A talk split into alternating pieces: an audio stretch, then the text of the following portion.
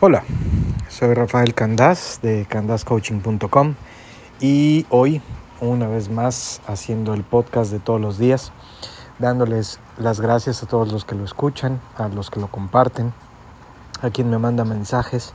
Ayer recibí un mensaje que muy muy padre en la página web Tenía mucho que no, que no recibía un mensaje ahí, la verdad. La gente se comunica conmigo más por Facebook, sobre todo, en, en Messenger de Facebook o WhatsApp. Pero, pero bueno, fue, fue muy bonito ver, ver mensajes también en la página web que obviamente me llegan directo igual que cualquier otro medio, así que es tan funcional como cualquier otro. Muchísimas gracias.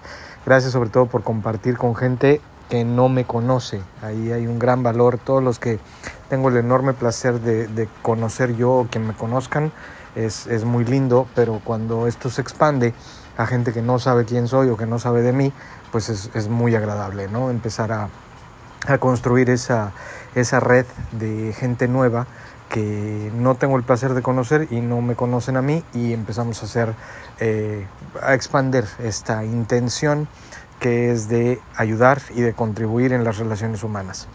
Para ese punto precisamente me pareció importante, siendo que más gente nueva, que nunca ha estado, no ha sido parte de ningún ámbito de mi vida, eh, compartir quizá un poquito más de, de, mis credenciales, no necesariamente de mi propósito, porque ya hice un podcast de mi propósito, pero de mis credenciales, quién soy, debajo de qué piedra salí, ¿no? Eh, tengo una, una, certificación, bueno, de hecho dos, pero la, mi primer certificación de coaching ejecutivo la obtuve en 2004 eh, eh, en, en, una academia que se llamaba Coaching University y ahí fue la primera certificación que era, insisto, coaching ejecutivo. El coaching ejecutivo tiene el propósito de ayudar a las empresas a ser más productivas, ¿no? Para ponerlo de una forma muy, muy simple obviamente por medio del mejoramiento de la fuerza de trabajo y de los procesos. Pero ese es el fin eh, eh, del coaching ejecutivo, es que la empresa gane más, ¿no? Y está bien, me pareció, me ayudó mucho, me dio muchas bases, muchos fundamentos para eh, pues enamorarme de la profesión del coaching, ¿no? Después, debo decir que he vivido en cinco diferentes estados de, Estados Unidos. he trabajado en seis empresas, algunas multinacionales, otras nacionales de telecomunicación en los Estados Unidos. He trabajado en la empresa más grande, o bueno, la empresa con más empleados en todo el mundo, que es DHL. Trabajé en Washington, D.C. con ellos. Eh, y mayormente he trabajado en el mundo de las telecomunicaciones, en todos los ámbitos, en servicio al cliente, retención, ventas, facturación, todo tipo de departamentos. Tengo 17 años, los acabo de cumplir hace unos días, 17 años de trabajar en América Corporativo. Empecé mi carrera eh, eh, pues desde las posiciones más, más elementales y hoy en día eh, mi carrera ha, crecido y me dedico a otras cosas, pero eso es, insisto, en el aspecto ejecutivo de mi vida. En el aspecto de coaching, eh, tengo dos certificaciones de la Academia de Robbins Madanes, que es Tony Robbins, quien está detrás de, esa academia y de ese proyecto, es uno de sus negocios. Tengo dos certificaciones de, eh, de él. Tengo una certificación más que se llama Knowledge Broker, eh, que es con Tony Robbins y Dean Graciosi. Y bueno, todo el tiempo me estoy preparando, todo el tiempo hay material y todo el tiempo hay eh, información que utilizo para todo, para ayudar y para contribuir y para ayudarme a mí también, ¿no? Siempre uno tiene que, que ayudarse y ser, siempre lo he dicho, mi primer cliente, mi primer cliente y el primer cliente con el que, eh, con el que socializo cualquier punto todos los días soy yo. Eh, yo soy siempre mi primer cliente de coaching. Y además también tengo mi propio coach. Eh, yo tengo sesiones eh, no regulares, pero sí, si necesito algo y necesito hablar algo, definitivamente tengo, tengo alguien que me apoya y tengo alguien que, que, me da los ejercicios necesarios y la consulta necesaria para, para mi propio uso personal. Así que bueno, esas son un poco de mis, mis credenciales, mi historia de cómo empecé, insisto, hace 16 años en coaching ejecutivo y hace menos, pero ya también varios años en el coaching personal. Tengo clientes eh, a los cuales, eh, con los cuales tengo sesiones semanales regularmente o así se ha dado. Eh, mis clientes trabajo con ellos de manera semanal, una hora a la semana y a veces eso se expande a una hora y media, a veces hasta dos horas por semana. La intención es empezar a hacer eventos un poco más grandes, donde, donde se haga lo que acá llaman como masterminds. Y, esa es la intención. Muy próximamente voy a empezar a anunciar de alguno que estoy planeando y estoy formulando, pero obviamente toda esta situación de que se ha dado en el mundo con el coronavirus ha detenido ese proyecto, pero próximamente ya está todo, ya están lugares, cotizaciones, personas, etcétera, todo listo en, en, el estado de Yucatán. Vamos a hacer un, un retiro de, de, un fin de semana y, hacer todo para, para el bien de la gente. Así que bueno. Esa es, eso es algo de lo que quería hablar hoy, eh, presentar un poco más de quién soy y por qué, quién soy, mi credencial sobre todo, no por qué hago lo que hago, porque insisto, eso ya lo he explicado un poco más, pero cuáles son mis credenciales, ¿no? De dónde sé lo que sé, de dónde lo he aprendido, debo decir con muchísimo respeto, muchísimo respeto. Yo aquí no quiero criticar a nadie, pero también debo también decir que como todo en esta vida, hay todo tipo de profesiones y hay todo tipo de carreras y también hay todo tipo de gente que hace todo tipo de cosas. Y como desde los eventos o circunstancias o carreras o, profesiones más sofisticadas hasta las más sencillas, hay, hay de todo, ¿no? Hay diferentes tipos de calidades.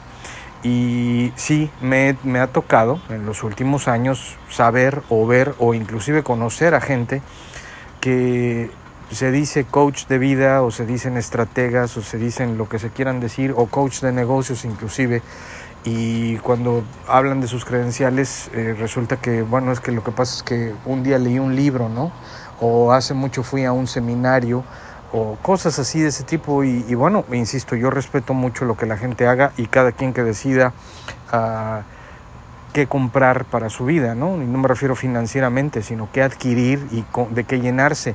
Y tampoco quiero decir que sea malo hacerlo así, pero bueno, siempre ayuda a tener un poquito más de, de respaldo informativo y conocimiento, tanto académico como de experiencia. En fin, ahí dejo esa explicación y ojalá les guste lo que, de lo que yo hablo, que como siempre he dicho, no son cosas que yo inventé, son cosas que estudié. Y mi toque personal es el mío, pero lo, de lo que hablo son cosas que, que he aprendido, no que he inventado. Eh, hoy quiero hablar, eh, pues va a ser un poco más breve el podcast, eh, porque ya regalé todo, ofrecí toda esta explicación, pero hoy quiero hablar de algo que tiene que ver con las relaciones humanas. Cuando hice los primeros podcasts, deben haber sido los primeros tres de esta serie, hablé de las necesidades humanas, las seis necesidades humanas, y hablé de un tema que es real, una de las características de toda esta eh, información es que cuando tres de las primeras cuatro necesidades humanas son satisfechas por medio de un evento, ritual, situación, persona, lugar o cualquier cosa que satisfaga tres de esas primeras cuatro necesidades, eso, ese, insisto, evento, situación, lugar, persona, se convierten en una adicción. ¿Cuáles son las primeras necesidades humanas? La necesidad de certidumbre, la necesidad de incertidumbre o variedad, la necesidad de ser significativos y la necesidad de conexión y diagonal amor, pero primero conexión. Si un evento, persona, circunstancia, ritual, lugar o lo que sea satisface tres de esas primeras cuatro necesidades, eso se va a convertir en una adicción. Así que para todos los que piensen o hayan visto o hayamos visto o hayamos vivido la situación de personalmente o de saber o ver a alguien que uno a veces se rasca la cabeza y levanta la ceja de un ojo lo más alto que se puede y dice, ¿cómo es posible que esta persona esté con esta otra persona bajo estas circunstancias de desamor, de abuso, de todo, de violencia a veces? ¿Cómo es posible? que no lo mande derechito a ya saben dónde, ¿no? A, freír espárragos, por no decir la frase que estaba pensando. ¿Por qué? ¿Cómo es posible? Bueno, es que esa persona o los rituales que esa persona genera o la rutina o lo que sea que esa persona le genera a la otra satisface tres o cuatro de esas cuatro necesidades. Pero con tres se vuelve una adicción. ¿Y qué pasa entonces? Alguna vez hace tiempo alguien eh, tuvo a bien criticar de manera muy enérgica y muy fuerte que me puse a hablar de, de adicciones de otro tipo, particularmente de alcoholismo. Debo decir, yo no soy autoridad en el tema. No tengo ninguna certificación para hablar de ello, más que la experiencia que me ha tocado vivir en la vida, que bueno, no es, no es menor en absoluto, eh, y no la propia, sino la que he visto en la gente a mi alrededor pero definitivamente yo no soy autoridad para hablar de adicciones eh, específicas, o sea, drogas, alcohol, comida, etcétera, ¿no? Todo lo que hace adicciones. No tengo el conocimiento o las certificaciones o, la preparación para hablar de ello, pero sí puedo hablar de qué lo genera, que son la satisfacción de esas necesidades. Así que cuando entendemos eso, ¿qué es lo que hay que hacer? Una vez teniendo ese conocimiento, o sea, si alguien preguntara, oye, ¿por qué tengo tanto? Nadie lo hace, ¿no? Pero si alguien se preguntara, ¿por qué tengo tantos problemas con mi manera de beber, por ejemplo, ¿no? ¿Por qué tengo tanto problema? ¿Por qué no puedo dejar de chupar para acabar pronto? ¿Por qué? ¿Por qué es este problema? Bueno, alguna vez creo que también lo mencioné, el alcohol nos da la certidumbre de que ahí está. El alcohol es una eh, es un catalizador, es, un, es una eh, sustancia que ahí está disponible, no está prohibido. Cualquiera puede comprar alcohol. En este país, arriba de los 21 años y en otros países, arriba de los 18 años, es perfectamente legal tomar alcohol. Así que hay la certidumbre de que ahí está, está disponible y está en todos lados. Es muy, es muy, está muy presente. Después la variedad. Bueno, si agarro la, la borrachera, pues no sé qué pueda pasar Puede ser que me tome desde tres copas y se acabó la fiesta y me voy a mi casa. O me puedo tomar, no sé, 27 copas y acabar eh, en alguna banqueta de algún lugar. O sea, la posibilidad y las variedades que ofrece una borrachera son inmensas. Así que sí, ofrece variedad e incertidumbre la borrachera, ¿cómo no? Sentirse significativo, bueno, es bien sabido que el alcohol tiene un efecto que nos hace sentirnos como mejores, vamos a decirlo así más, eh, más bonitos, más altos, más desinhibidos, más, eh, más este, todo lo que nos guste de algo, ¿no? Como que lo adquirimos por ese medio. Y se nos olvida cualquier cosa que no nos guste también. Así que sí, nos hace sentir relevantes y significativos.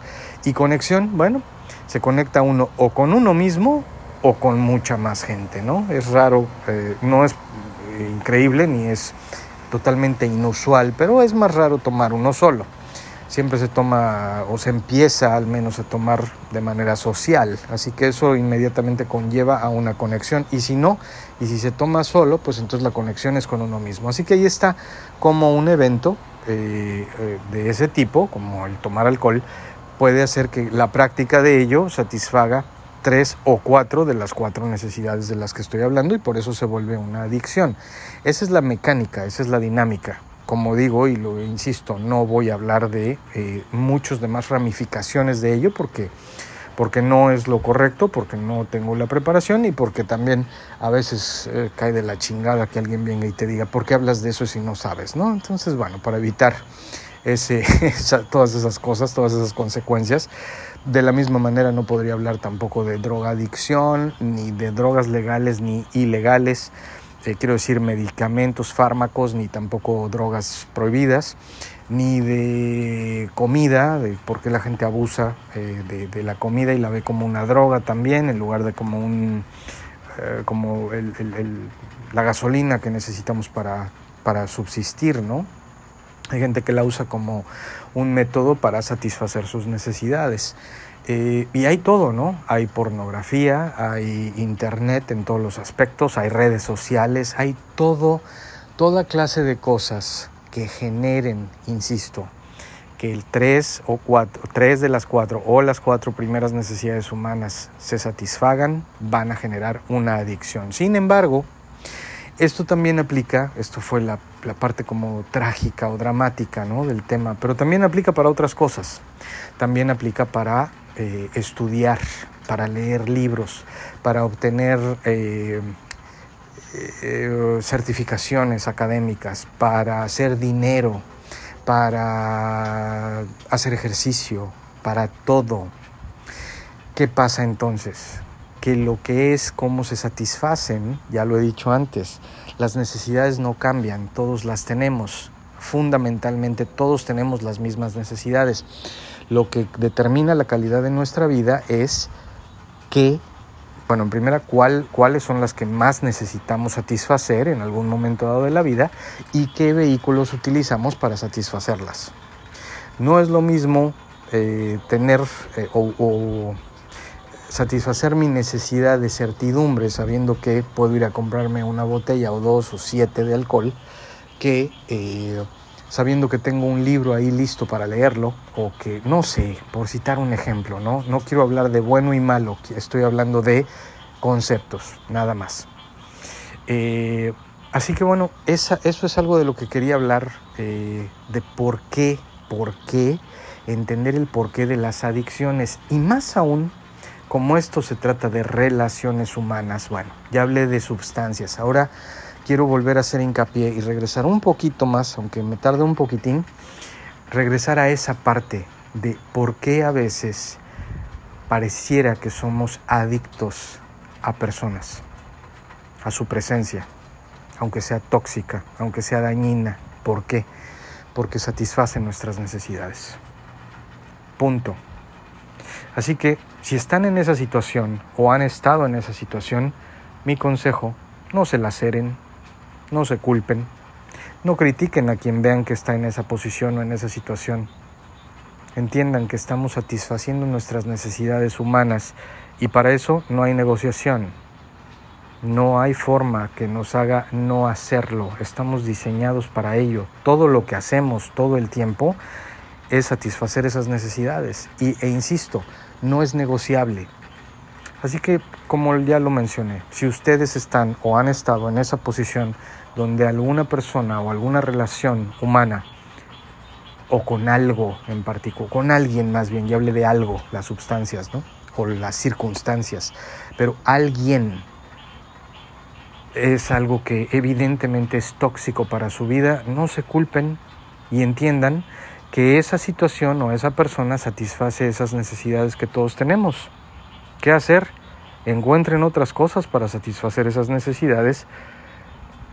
Agradezcan la experiencia con esta persona o situación que les ha hecho satisfacer esas necesidades. No todas las relaciones que son malas o tóxicas tienen que terminar en, tragedia y dolor. También se puede crecer y se puede agradecer y se puede decir esto o cambiamos como, o yo cambio cómo satisface mis necesidades, o cambio a otra cosa que satisfaga mis necesidades. Pero para hacer esto lo primero que hay que saber es cuáles son mis necesidades y por qué las estoy satisfaciendo de esta manera. De eso quise hablar hoy. Hoy quise hablar en resumen y en conclusión. Todos tenemos la necesidad de satisfacer nuestras necesidades, las seis, pero especialmente esas cuatro no son negociables. Por cierto, solo por mencionar las últimas dos, que son las necesidades del espíritu, que son de crecimiento y contribución. Pero esas son del espíritu, esas podemos prescindir de ellas de alguna u otra manera. No todo el tiempo, pero sí podemos vivir sin ellas. Con las otras no. Con las otras tenemos que vivir consistentemente.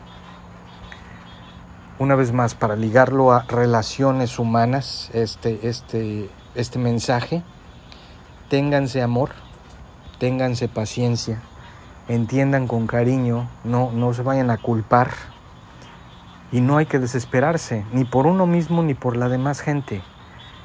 Todos estamos en este mundo tratando de existir con esas necesidades. Lo dije en una ocasión hace poco, los valores deben ser anteponerse y ser más fuertes que las necesidades, eso ayuda, pero lo que realmente les va a ayudar es entender cuáles son sus necesidades y cómo las satisfacen cosas que a veces, a veces nos hacen daño. A veces realmente eh, nos pueden inclusive eh, poner en riesgo hasta la vida, porque debo decirlo, por la necesidad de ser significativo hay quien pierde la vida. Eso, eso ahí les dejo esa frase.